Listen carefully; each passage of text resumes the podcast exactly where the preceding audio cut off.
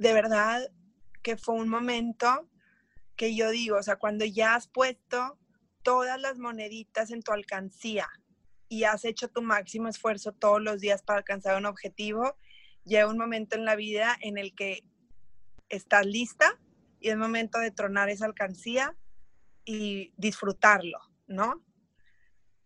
Entonces, ese fue uno de esos, ese ha sido como uno de los momentos más importantes de mi vida, sinceramente. Y ahí fue cuando me di cuenta que valió la pena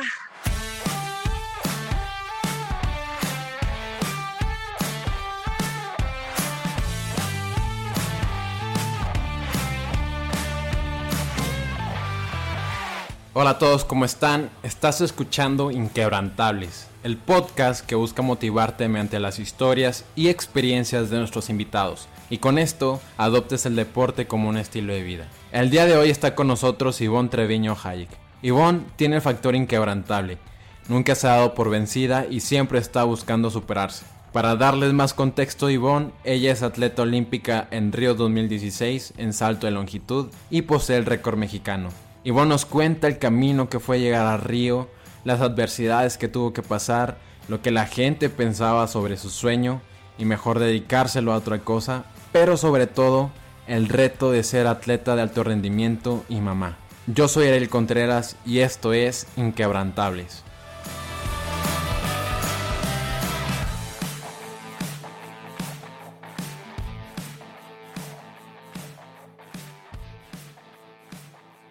Hola Ivonne, bienvenida a Inquebrantables. Me da mucho gusto tenerte aquí. ¿Cómo estás?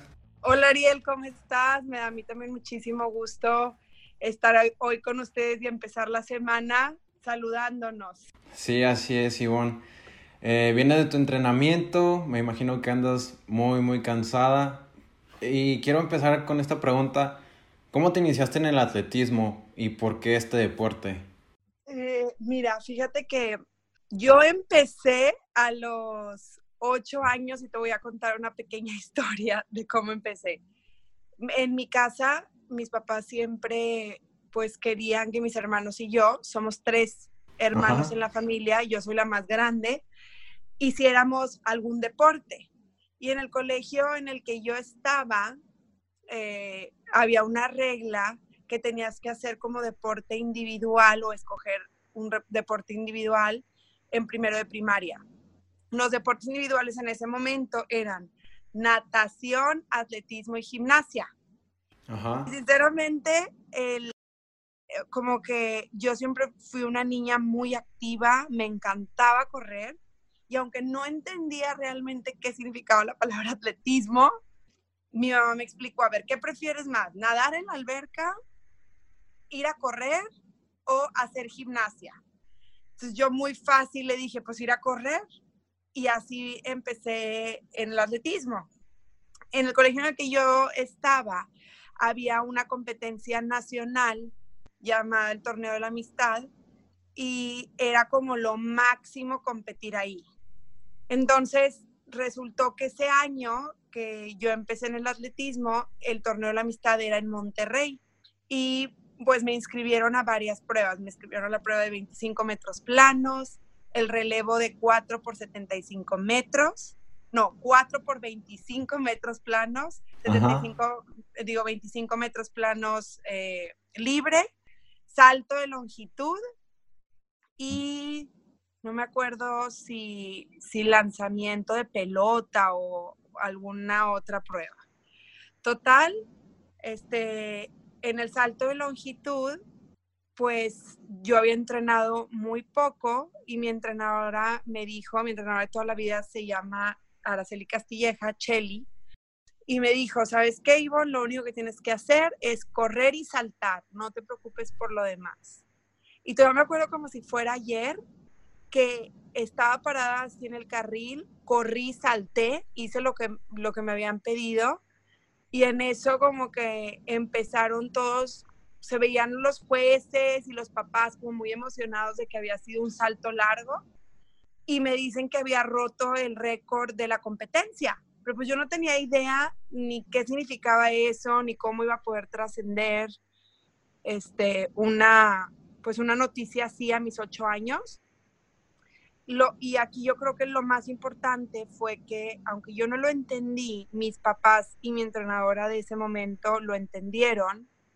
Y fue un momento en el que mi entrenadora habló con mis papás y les dijo, este, yo creo que su hija tiene el potencial para desarrollarse como una muy buena deportista en un futuro, pero va a ser un largo camino. Y siempre lo digo que es tan importante en ese momento que los papás entiendan ese tipo de, de situaciones o de oportunidades que se presentan en la vida, porque creo que mis papás lo entendieron y me fueron encaminando poco a poco a que yo pudiera desarrollar ese talento que me habían descubierto o que habíamos descubierto en esa competencia. ¿Recuerdas de cuánto, cuánto saltaste en, esa competencia? Sí, eran tres metros con cuatro centímetros. Tenía, era la categoría preinfantil, o sea, la, categoría más pequeña. De, competían contra mí, creo que de 7 a 8 años. Yo estaba en primero de primaria. Wow, sí, sí es bastante lo que saltaste para tu edad y siendo como una novata, Ivonne. Pues mira, yo creo que ahí, o sea, la verdad es que ahí somos niños, ¿estás de acuerdo? Y los niños mm, estamos llenos en ese momento de, de oportunidades y de virtudes y de capacidades. Yo creo que ahí, o sea, como que mi punto de vista de ese momento que marcó mi vida fue cómo ese momento le abrió a mi vida la puerta del deporte, ¿sí? Porque obviamente a los ocho años, pues queda un camino larguísimo que recorrer, muchas etapas como persona, muchas cosas que aprender, pero fue como el inicio de, ay, wow, por ahí a lo mejor puede ser que, eh, que pues pueda encontrar algo increíble, ¿no? Sí, así es. Ivonne, después de que tu entrenadora en ese tiempo hablara con tus papás y tus papás entendieran el compromiso de, de lo que daba el deporte y lo que puedes llegar a ser, ¿cómo fueron tus siguientes pasos? En ese momento, yo ahí de verdad que eso se los atribuyo, como ya te comenté, mucho a mis papás y les doy las gracias que pudieron darse cuenta de esa oportunidad y que buscaron eh, seguir desarrollando mis cualidades en el ámbito deportivo, porque no creas que fue de ahí en adelante, o sea, de ahí en adelante no cambió nada, ni fueron entrenamientos más intensos, ni fue este, una disciplina no, no requerida para la edad. Creo que mis papás supieron entender junto con mi entrenadora que era un camino largo y que había que hacerme enamorar del deporte más que, más que una obligación o eh, algo que me pudiera como cansar o atosigar mucho, que, que yo acabara harta del deporte, ¿me entiendes? Sí, sí te comprendo. Entonces creo que este, ahí empezaron, yo seguí en el atletismo, después tenía, tenía también clases de tenis, después estuve en la selección estatal de básquetbol, estuve también, me buscaron para la selección nacional de básquetbol más adelante, tomé clases de baile, hice jazz, ballet, o sea, hice todos los deportes que te pudieras imaginar, siempre siguiendo también con el atletismo, pero desarrollándome también en otras áreas muy importantes, o como desarrollándome de una manera completa y de una manera general en cuanto a habilidades motrices. Creo que eso agarraste, bueno, ahorita que estás en Estados Unidos, eso es lo que hacen en las escuelas de allá, que hacen una educación integral con, con varios deportes, ¿no? Exacto, o sea, como que siento que lo siento que ahí es el momento de ver, de ver la cualidad, pero de hacer que la persona se enamore con el deporte más que, que sea como una carga, ¿no? O sea, porque te lo platico porque yo competí contra muchas niñas muy talentosas y con muchas cualidades a esa edad, pero ellas estaban siendo sometidas a entrenamientos muy intensos o a cargas muy fuertes de entrenamiento. Y digamos que yo seguía avanzando en tercero de primaria, cuarto, y de repente estas niñas ya dejaron de correr en quinto de primaria. Estás hablando que son niñas que tenían talento igual que yo a los nueve años, pero a los trece ya estaban hartas de ir a entrenar, de tan cansadas que estaban y de las cargas tan fuertes de entrenamiento. Entonces, a esa edad es, es, una, es un muy mal parámetro presionar a un niño para que te dé un resultado cuando es un niño y no es el momento de eso en, ese, en esa etapa de su vida, ¿no? O sea, queremos desarrollar el talento para que el talento dé fruto cuando son niños ya mucho más grandes y mucho más avanzados y ya están en una edad de someterse a un entrenamiento más intenso. Pero eh, pues así empezó mi etapa como deportista. Sinceramente fue una etapa que disfruté muchísimo. Competí en muchísimas competencias. Empecé a pues seguía con las competencias del, del colegio, pero además también con las competencias estatales, nacionales. La regué muchas veces, aprendí, tengo otra experiencia que iba, estaba en mi primer nacional en quinto de primaria y me tocaba hacer 60 metros con vallas y me acuerdo perfectamente que yo eh, en esa etapa de mi vida todavía no sabía ni salir de un block. Ves que en el atletismo en las salidas están pues los blocks de salida, ¿no? Sí, así es. Yo iba tan despacio en mi proceso de desarrollo en cuanto a siempre siempre mi entrenadora cuidó mucho mi entrenamiento que yo no sabía salir de un block a esa edad todavía. Entonces, me puse tan nerviosa en esa competencia porque ya estaba en la final de los 60 metros con vallas que salí y a la mitad de la carrera me caí, de, me tropecé con una valla, me paré y me acuerdo que toda raspada dije, no, yo tengo que terminar mi carrera y terminé mi carrera este, llorando, raspada y siento que eso ha sido como otra otra experiencia de mi vida que me ha marcado mucho, de nunca rendirme y terminar eso que, que esté emprendiendo o esa carrera que esté buscando o ese objetivo. Sí, claro, y eso es, lo que ha definido gran parte de tu vida y todas las demás competencias que vinieron más adelante. Ivonne, quiero pasar, adelantarme unos cuantos años hacia unos momentos antes de tu primera experiencia internacional. ¿Cómo fue que llegaste a los centroamericanos?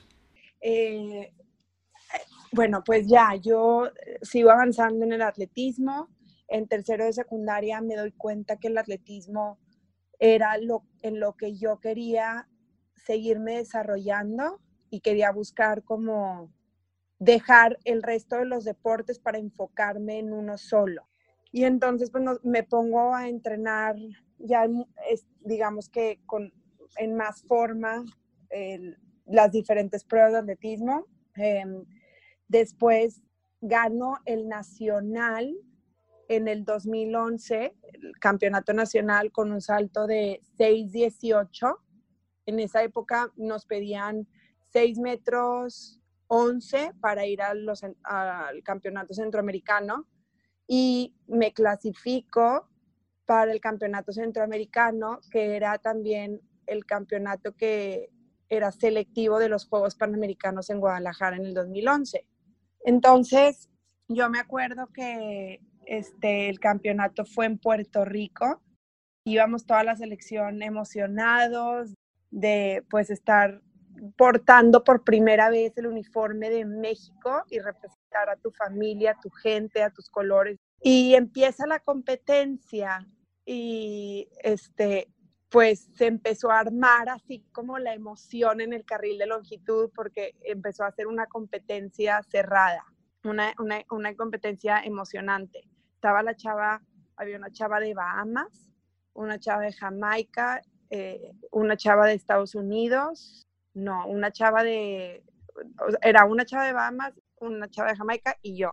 y este, empezamos como a hacer saltos muy similares. Se da cuenta que ella saltaba 6.15 y después yo saltaba 6.18 y luego otra saltaba 6.13, hace cuenta. Estábamos así como muy cerrada la competencia. Y en el cuarto salto, eh, yo doy un salto de 6.30 y me coloco en el tercer en el segundo lugar y después otra chava saltó 6.35 y después otra, entonces se cuenta que yo ya estaba ahí en el tercer lugar y pues ahí fue donde tuve mi, primera experiencia de darle a México una medalla internacional, eh, que en esa competencia quedé en tercer lugar con 6.30 y de verdad que hasta la fecha es un momento también increíble. ¿Qué sentiste cuando estaban subiendo la, la bandera de México? No pude dejar de llorar. O sea, muy padre, porque la, porque la bandera de México representa, pues, lo quién eres, tu cultura, tu familia, tu gente, donde creciste, donde naciste, como que, pues, tu cuna. Entonces, es, es, eso es lo que representa para mí la bandera de México. Y yo en el, en el podio sabía que traía a, pues, a muchos mexicanos ahí arriba conmigo y a toda la gente que en ese momento me, estaba apoyando y estaba soñando conmigo en ese objetivo. Qué padre, Ivonne. Y luego, además de, de, ese momento de ganar la medalla de bronce, te clasificaste los Panamericanos de Guadalajara. Otra vez una competencia con tu gente. Increíble el estar, eh, pues tú sabes que los Panamericanos de Guadalajara fueron una, una como competencia muy emblemática mexicana. O sea, era como tener la competencia continental en Guadalajara. Era padrísimo y era como que mucha expectativa en los mexicanos, pero como quiera, había que ganarse el lugar de estar en esa competencia. Primero hay que ganarse el lugar y después ya el competir y el buscar una medalla es otro boleto, pero primero hay que estar, ¿no? Sí, así es. Eh, fue increíble, me tocó hacer la prueba de salto de longitud, me tocó también competir contra la que había sido la campeona olímpica. Maureen Magui. 2008, Maureen Magui, la brasileña. Y tengo de ella, de hecho, una anécdota que también me marcó. Este, yo tenía en esa edad 20 años y Maureen Magui 32. Y pues yo veía como demasiado o sea, impresionante estar compitiendo contra la campeona olímpica, ¿no? Entonces yo, le, yo me acerqué, la verdad es que soy una persona cero penosa, y pues me acerqué a, platicar con ella y le dije, oye, pues Marín, de verdad que felicidades por tu medalla de oro en, en Pekín en el 2008. ¿Cómo le hiciste para sacarte una medalla de oro? Eh, yo en español, ella en portugués, ¿verdad? Yo, yo quiero, o sea, en algún punto este, lograr lo que tú lograste. ¿Cómo le hiciste? Y me acuerdo que ella nada más me contestó que siguiera mi camino. Así me dijo, Ivonne, tú sigue tu camino y estoy segura que lo lograrás, pero sigue tu camino. No hay como una fórmula. Hay que cada quien seguir el camino. Siento que en ese momento fue otro momento muy especial para mí porque me puse a reflexionar qué significaba seguir mi camino.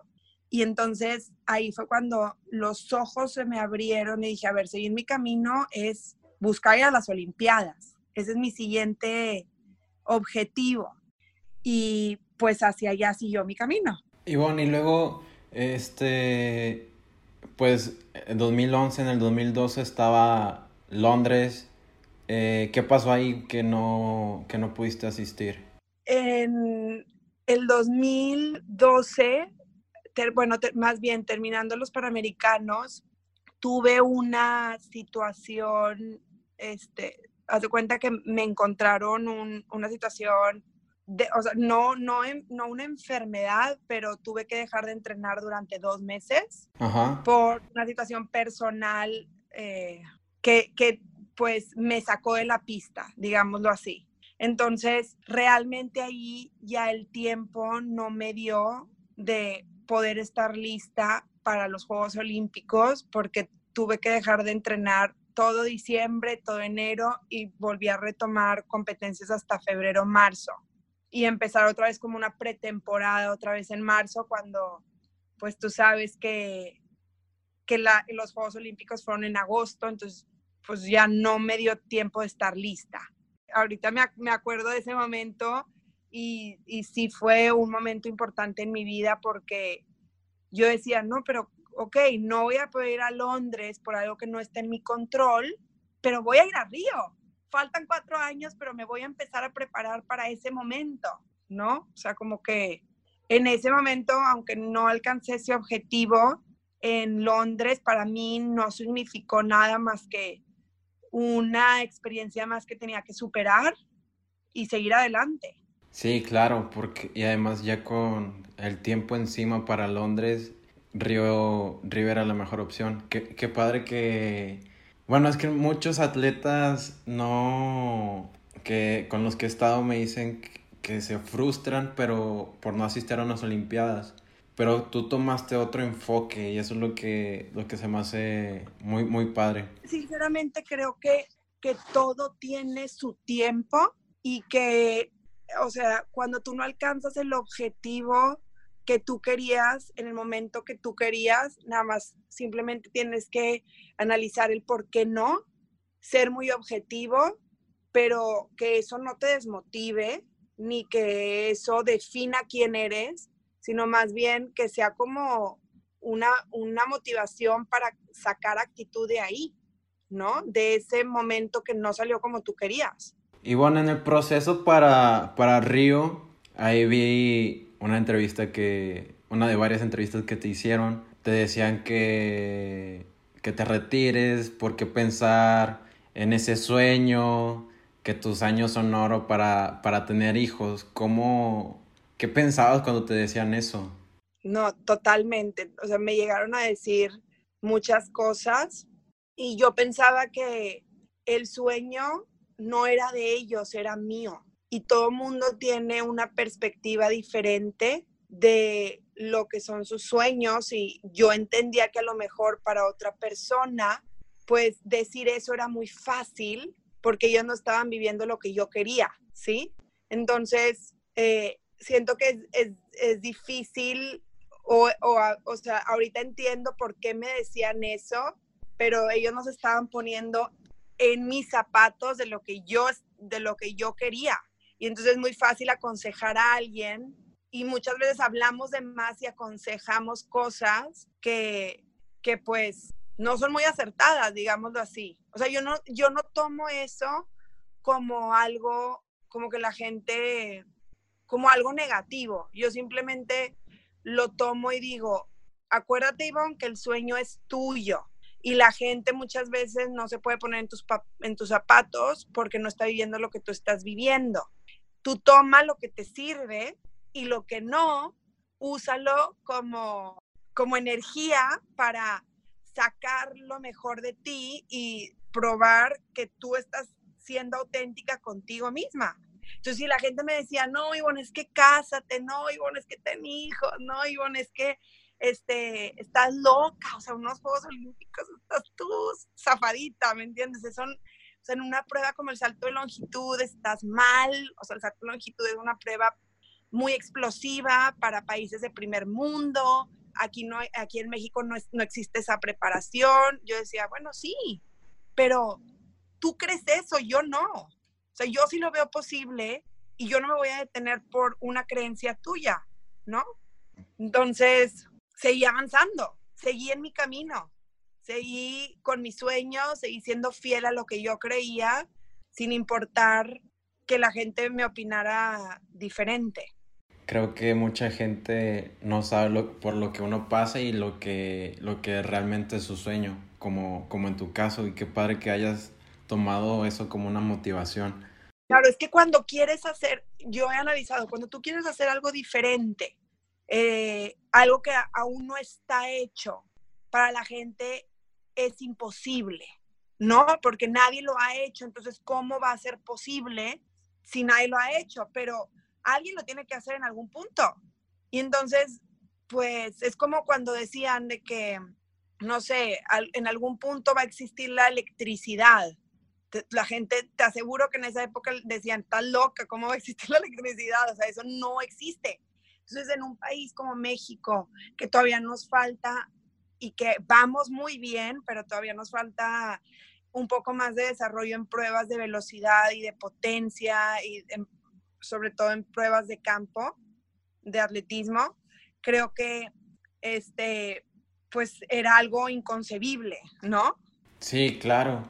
Y bueno, para perseguir ese sueño tuviste que hacer muchas cosas, muchos sacrificios. Quiero preguntarte, bueno, sea un poco, ¿cómo y por qué llegaste a Houston?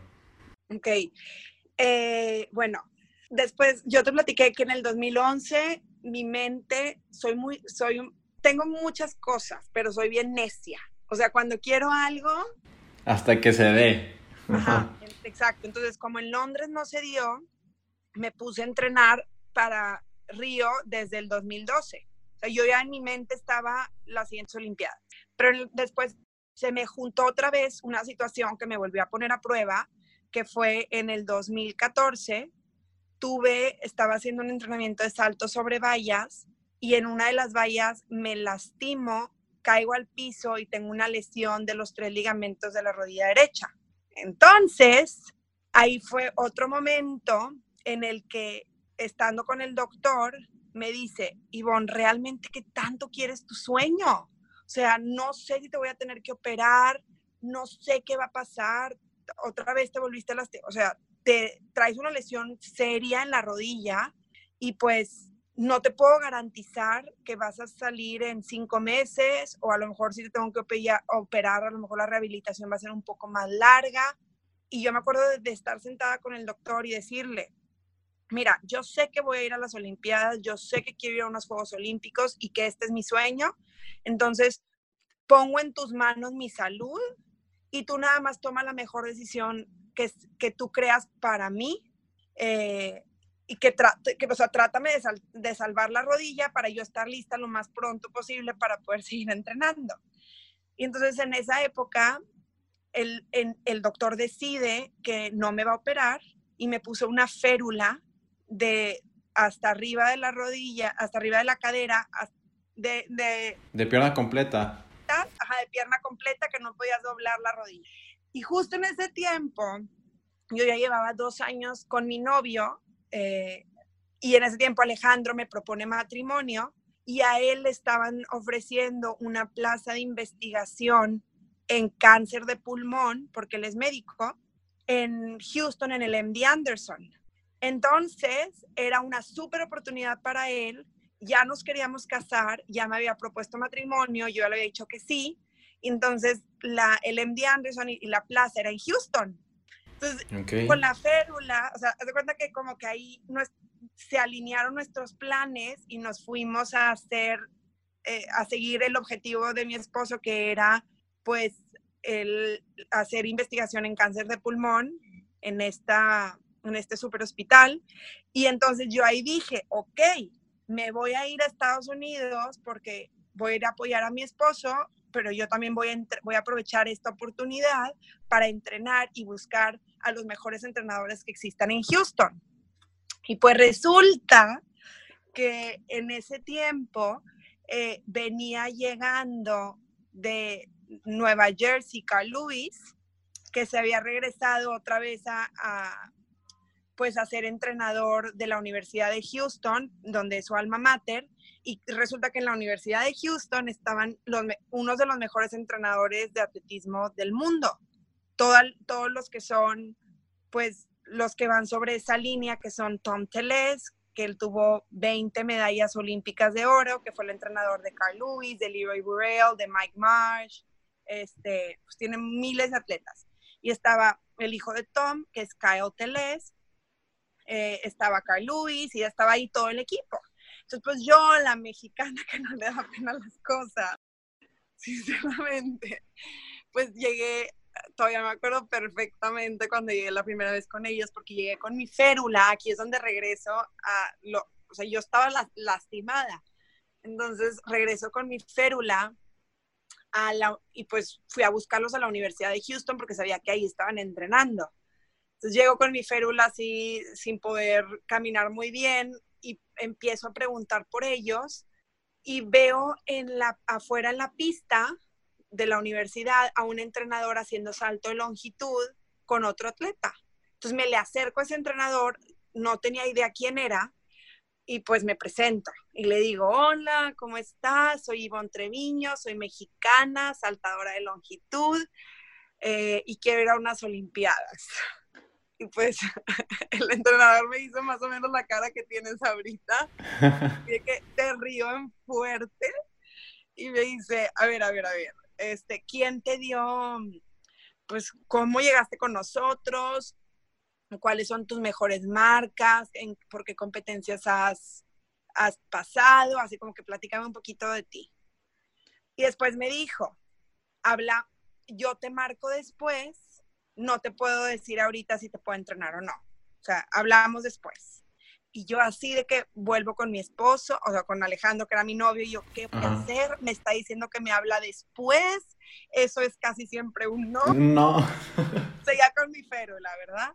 Entonces ya regreso a Monterrey, esto fue en abril, cuando yo fui a hablar con él, en abril del 2014, y regreso a Monterrey y me dice Alejandro, a ver, Ivonne, mejor pues primero recupera tu, recupérate de la lesión, checa bien qué onda con lo de la rodilla, y hay que casarnos y después de casarnos vamos y buscamos otra vez a los entrenadores. Entonces, regreso ya, justo en julio me dan de alta de la rodilla, yo ya estaba, ya llevaba como cuatro o cinco meses con la férula, me dicen que pues como que mis ligamentos regresaron bien, que no va a haber necesidad de operarlos, o sea, como que fue algo como que fueron muchas cosas en ese año y en ese momento, pero me estaban dando una muy buena noticia que no iba a necesitar una cirugía, pero que necesitaba empezar con rehabilitación y empezar otra vez desde cero, ¿no?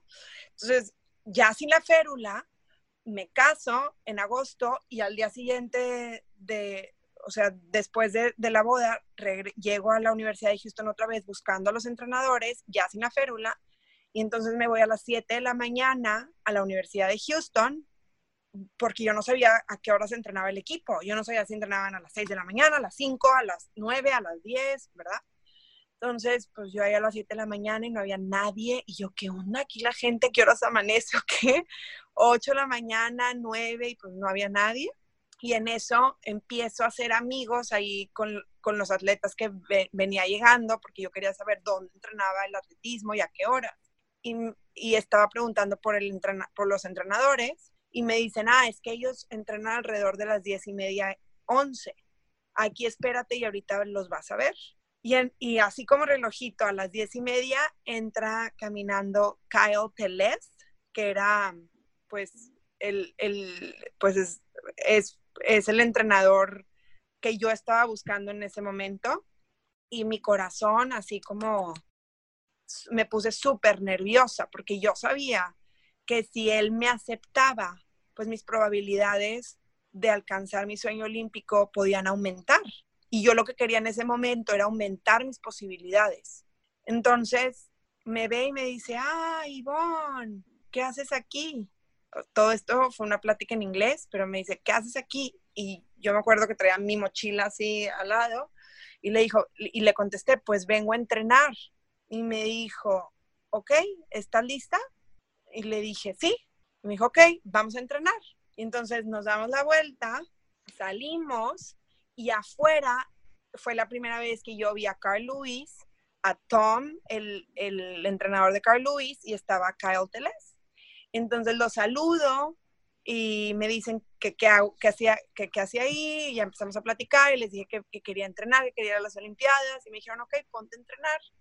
Y sí me dijeron, te vamos a calar una semana, sea, vamos a, a entrenarte una semana y vamos a ver si tienes potencial. ¿sí? No vamos a hacer perder tu tiempo ni el nuestro. Fueron muy, así como muy directos conmigo. ¿Y qué sentiste que te dijeran eso? Muy bien, o sea, obviamente yo decía, hija, espero de que changuitos y espero que no me vayan a decir nada de que, de que bye bye. O sea, para mí, si me decían que bye bye, yo iba a ir a buscar otro lado. Así de, de, como que de terca y de, esa era mi mentalidad en ese momento. Pero pero para mí era como, o sea, el escuchar una opinión de los mejores del mundo significaba mucho, ¿no? Entonces, para mí era un honor estar en, eh, o sea, poder pasar ese tiempo con ellos y aprender lo que me, me fueran a decir. Y entonces me pusieron a entrenar y me veían y pues un paréntesis, acuérdate que yo venía de seis meses sin hacer ejercicio, la rodilla fatal, este, pues muy mm, fuera totalmente de forma física. Sí, casi en ceros. Ajá, en menos cero. y entonces, al final me dicen, oye Ivonne, pues te hemos estado observando esta semana y creemos que tienes potencial para saltar siete metros. Ahí, o sea, vemos tu poder, pero técnicamente estás muy mal. O sea, o sea, tenemos que trabajar muchísimo contigo y eso puede llevar tiempo. ¿Le entras o no? Y yo, ¿cómo? ¿Significa que voy a mejorar? O sea, y en mi, mi mejor marca en ese tiempo había sido 630 y entonces yo le, yo le decía, o sea, voy a mejorar, esto me estás diciendo que puedo mejorar y me dicen, pues sí, o sea, vas a mejorar, pero va a ser un largo camino, un proceso largo de otra vez memoria muscular y otra vez volver a entrenarte, ¿verdad? ok, venga. empezó el 2015 y no manches, o sea, yo pensé, verdad que yo siento, yo, digo, no, yo creo que ya esto es el, eh, o sea, el esfuerzo máximo que he vivido. Y el 2015 digo, ¿qué onda con esto? O sea, no me sale nada. Me, me ponían a correr y lo estaba haciendo mal, vuélvelo a hacer. Saltar, no, otra vez. Y me corregían y me corregían y me corregían, pero tú no te imaginas cuánto. O sea, yo llegaba llorando a mi casa. ¿No te llegaste a frustrar? Muchísimo. O sea, llegó un momento en el que decía, no manches, no me sale nada. O sea, ¿qué he estado haciendo estos 25 años? Sinceramente, yo tenía 25 en ese momento. O sea, ¿por qué? ¿Cómo puede ser que me digan que ni correr sé? ¿Me entiendes? O sea, todo me lo, me lo estaban volviendo a cambiar. Y sí hubo muchos momentos de mucha frustración, sí hubo muchos momentos de, de, decir, híjole, esto está más difícil o esta es una carga más fuerte de la que yo me imaginé, pero después también hubo otros momentos en los que yo pensaba, si yo estoy buscando el sueño olímpico, obviamente voy a tener que pasar por momentos que me van a retar así, ¿no? Tengo que tener la suficiente paciencia y la suficiente fe y la suficiente motivación interna para saber que esto es parte del proceso y que tengo que superar este proceso para lograr mi victoria o nuestra victoria como equipo, ¿no? Entonces, yo lo rezaba muchísimo y yo decía, Diosito, ¿por qué me quieres tanto luchando? ¿Y por qué quieres? O sea, ¿por qué me está costando tanto? O sea, no puede ser. Según yo, no, o sea, como que los atletas normalmente no se habla mucho de ese proceso por lo que una persona pasa para lograr un objetivo, como que la gente no lo platica y la gente sinceramente nada más platica lo positivo, lo bueno. Solamente, solamente ves la puntita del iceberg. Exacto, pero nadie te platica que tienes que pasar por todo eso, o bueno, esa, esa ha sido mi experiencia, para seguir mejorando. Entonces, yo tenía, yo estaba segura que ese proceso era parte de, era, era, me iba a hacer una mejor persona, una mejor atleta y me iba a preparar para lo que viniera adelante. Y seguía adelante. Y al final del 2015 me vuelvo a lastimar.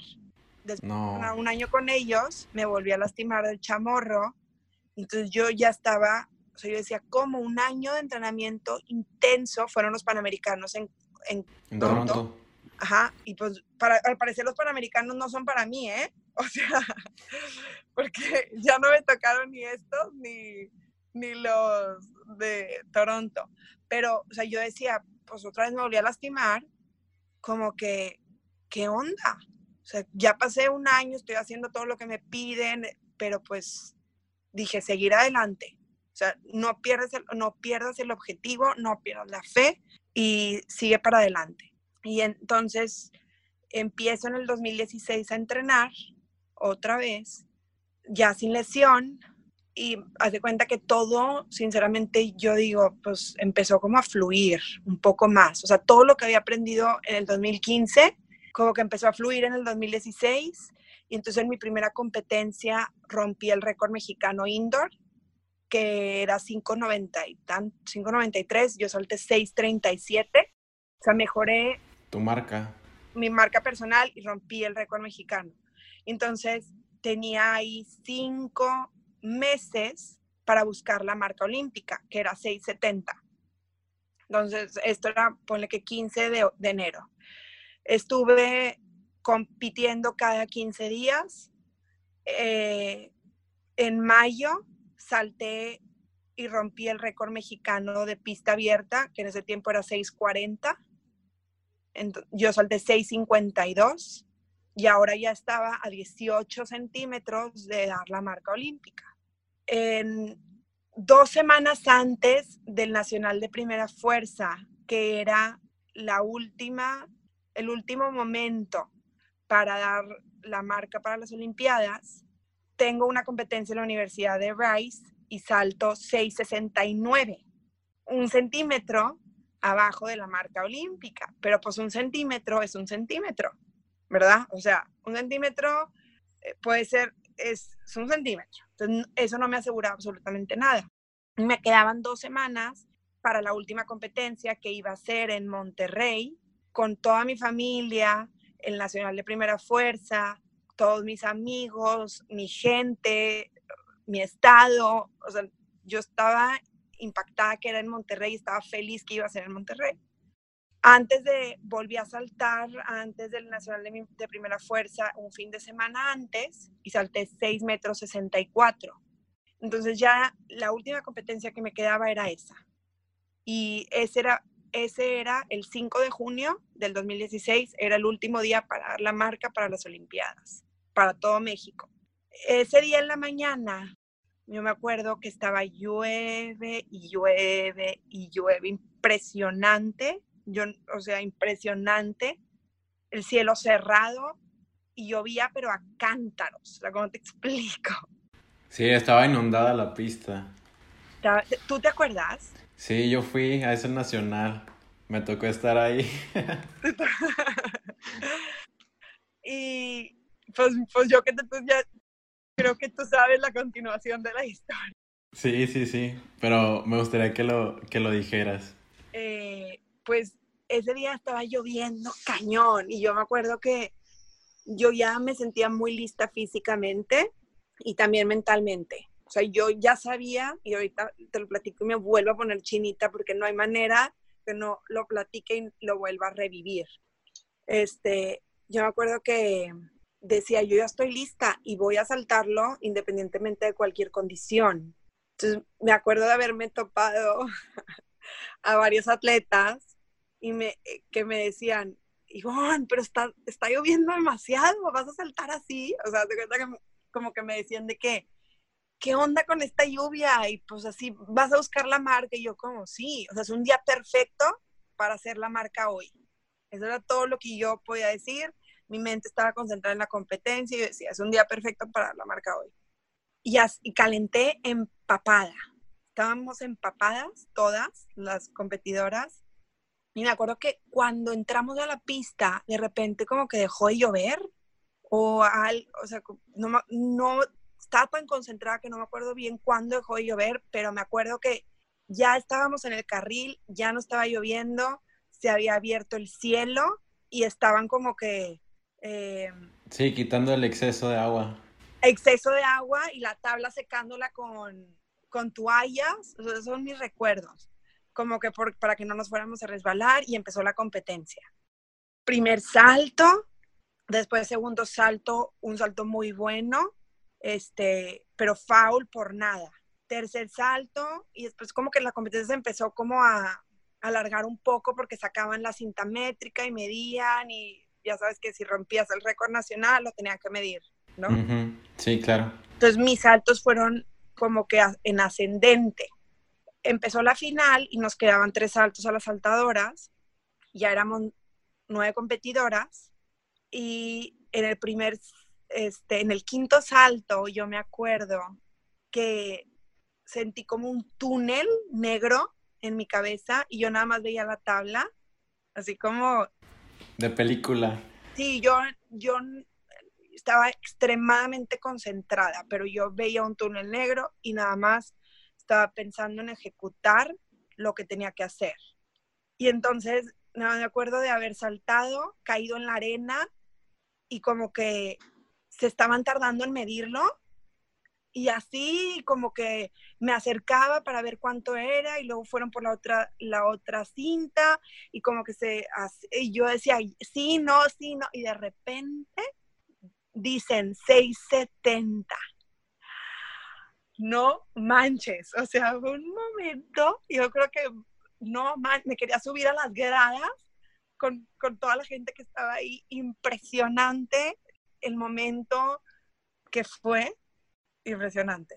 Sí, de hecho también subiste, hay un video, no, no sé quién lo tomó, me imagino que fue tu esposo, que vas corriendo, saltas y como lo dijiste, se tardan mucho y empieza, después empiezas a saltar y él todo emocionado, gritando, el celular ahí, no se ve nada, pero toda la emoción. Increíble, increíble. Y de verdad que fue un momento que yo digo, o sea, cuando ya has puesto todas las moneditas en tu alcancía y has hecho tu máximo esfuerzo todos los días para alcanzar un objetivo, llega un momento en la vida en el que estás lista y es momento de tronar esa alcancía y disfrutarlo, ¿no?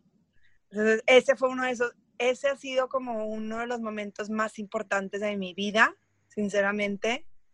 Y, ahí fue cuando me di cuenta que valió la pena. Las lesiones, todo. Wow. Sí, que ese, ese es un momento sin palabras, la verdad, Ivonne. Y ahora, ¿cómo fue vivir el sueño de tu vida? Estar en los Juegos Olímpicos. O sea, vivir el sueño de mi vida fue todo ese proceso. Estar en los Juegos Olímpicos. Era el disfrutar. Es la cereza del pastel. No, no. O sea, sinceramente, tienes que estar preparada para ir a unos Juegos Olímpicos. O sea, porque no nada más es ir a disfrutar, ahora sí ya es ir también a competir.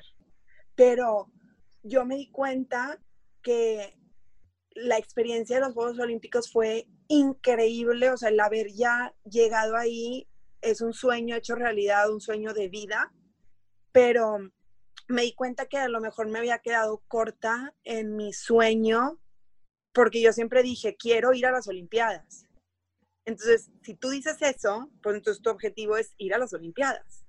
Ahora debes de decir, irte más arriba, no, quiero competir en unas Olimpiadas y sacar una medalla olímpica. Entonces ya ahora ya sabes que todo lo demás es parte del proceso que tiene que pasar para cumplir ese objetivo y no es el objetivo. ¿Me entiendes? Este, realmente pues las Olimpiadas, o sea, yo lloraba de la emoción.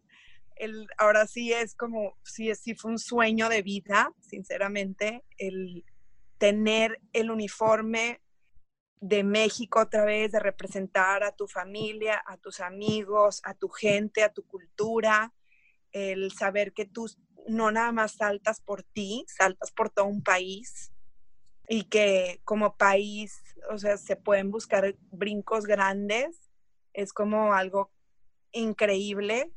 Y yo siempre he dicho que para mí eso es saltar, o sea, el saltar es eh, buscar más allá de, de donde estás. Eh, y sinceramente, acabé mi experiencia olímpica sabiendo que puedo dar mucho más. Y, y, la vida me ha ido llevando a crecer en otros procesos, me hizo mamá, ahorita ya tengo a un bebé de un año, que es mi motivación y mi motor para volver a estar en ese escenario buscando algo mucho más grande. Pero como te digo, quiero disfrutar ese proceso que me está llevando a ese momento, ¿no? O sea, ese proceso de que las, las piernas me tiemblen, que, eh, que me cuestiono el por qué estoy a 40 grados entrenando en una pista. O sea, como que todo ese momento, que son, como te digo, moneditas, en la alcancía, irlas disfrutando para cuando sea momento de romperlo, estar lista. Y en, ese proceso estoy. Sí, para Tokio. Ivonne, ¿cómo es ser mamá y atleta? ¿Cómo es ese reto? Creo que ser mamá es el entrenamiento más difícil que me ha tocado, pero si antes yo estaba motivada, ahorita mi motivación se multiplicó, porque es salirte de tu zona de confort en todo momento para buscar ese balance entre ser mamá y atleta. O sea, ser mamá significa que el tiempo no hay para ti. O sea, la verdad, una mamá normalmente, este, y las que son mamás que nos estén escuchando me van a entender, o sea, realmente el tiempo es de tus hijos. O sea, tus hijos necesitan mucho tiempo para crecer, mucho tiempo tuyo y mucha entrega para crecer. Y ahora, ser atleta, por otro lado, es todo el tiempo para ti, porque necesitas tiempo para entrenar, que la rehabilitación y que todas estas cosas, como que es tiempo que te consume hacia ti. Entonces, es como este choque de el tiempo es tuyo, pero no es tuyo, pero entonces aprendes a disfrutar el momento y cuando te toca estar con tu hijo estás y cuando te toca estar entrenando estás, ¿no? Ha sido lo máximo. Nunca pensé que la vida me iba a permitir esto y creo que es el mayor regalo que yo he podido tener, el ser mamá y compartir mi pasión todos los días con mi hijo en la pista. No hay más, no hay más. Y verlo a él que aprende, y creo que por ahí puse un video de, un campamento que acabamos de tener, y él pasando las vallas, y está ahí conmigo en todos los entrenamientos, y ver que le hago a sus marcas listos fuera y sale corriendo conmigo, o sea, no, no hay palabras. Increíble. Qué bonito, Ivonne, qué bonito, la verdad. Tu motivación para estos Juegos Olímpicos que vienen el próximo año. Claro, y, pues a todas las mujeres, eh, creo que, que lo importante es no limitarnos mentalmente, o sea, sí se puede y se puede lograr ser como multifacética, nada más es como quererlo, se empieza por ti, el querer hacerlo y obviamente el querer pasar todos esos momentos incómodos que probablemente va a llevar un esfuerzo extra, pero pues cuando estás haciendo lo que tú quieres y lo estás disfrutando, pues lo gozas, ¿no? Sí, claro. Y bueno, ya pasando a las últimas preguntas del podcast, me imagino que ya quieres comer. Eh, son las siguientes. Si te dieran un minuto al aire durante el medio tiempo del Super Bowl, ¿en qué lo usarías? Muy buena pregunta, Ariel. Eh, yo creo que lo usaría para dar un mensaje positivo a la juventud de, de buscar romper límites eh, de buscar creer en ellos mismos, de dar un mensaje fuerte de no te compares, tu camino es perfecto, sigue, sigue tus sueños y busca que, que, los obstáculos no te detengan. definitivamente sería algo de hablarle a la juventud que creo que de ellos, o sea, los niños del futuro son de los que depende el mundo y creo que es muy importante también enfocarnos en ellos. Perfecto, me encantó.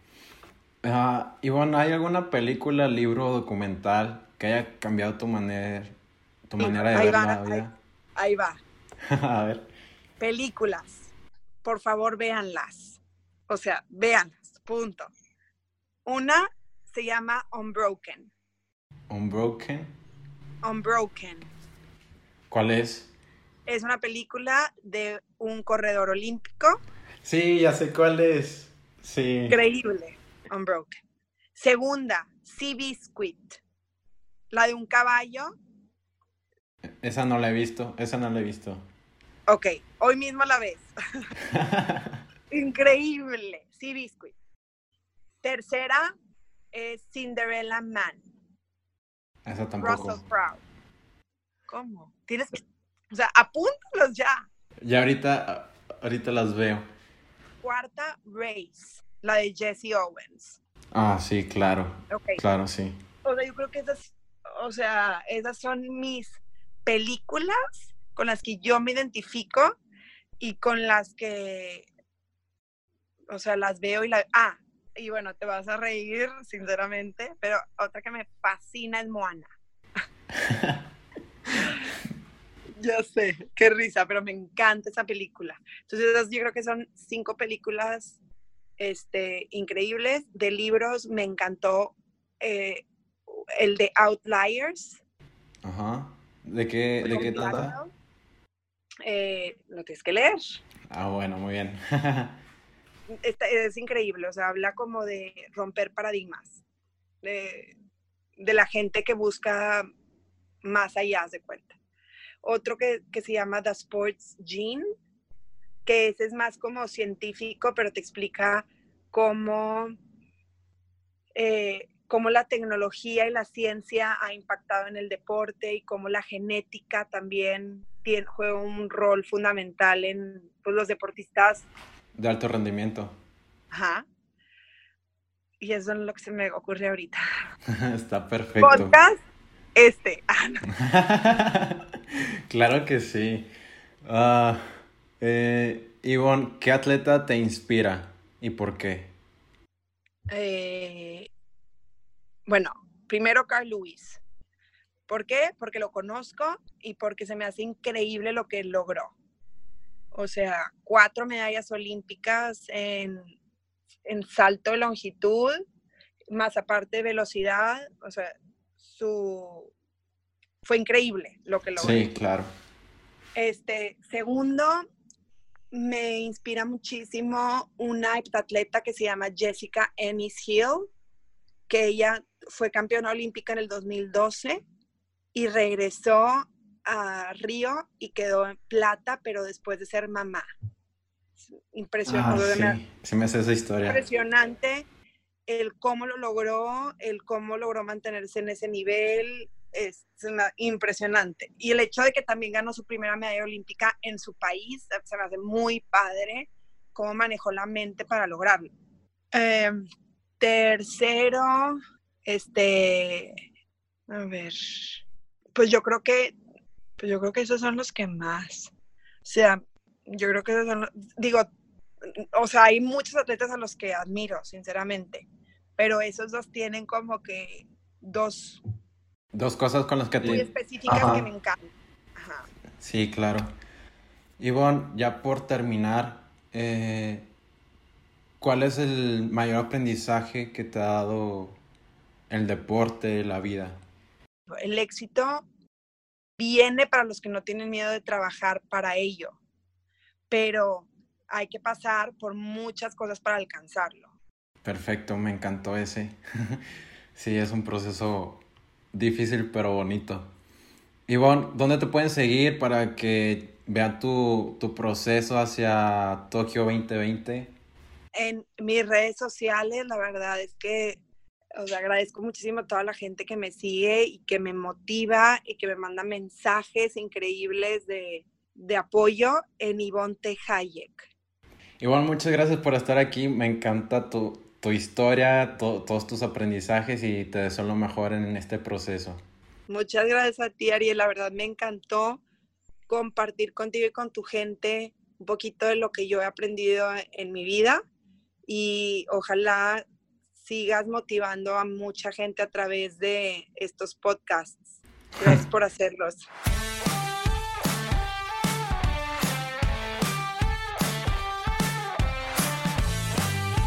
Espero que te haya gustado el episodio. Suscríbete al podcast en la plataforma donde nos estás escuchando. Comparte este episodio en tus redes sociales y etiquétanos. Nos encontramos en redes como arroba inquebrantables podcast. También recomiéndaselo a un amigo tuyo para que también se sume a esta familia inquebrantable. Con esto nos ayudas a llegar a más personas y que estos aprendizajes y experiencias impacten a más gente. Yo soy Ariel Contreras y nos vemos el próximo miércoles con otro episodio inquebrantable.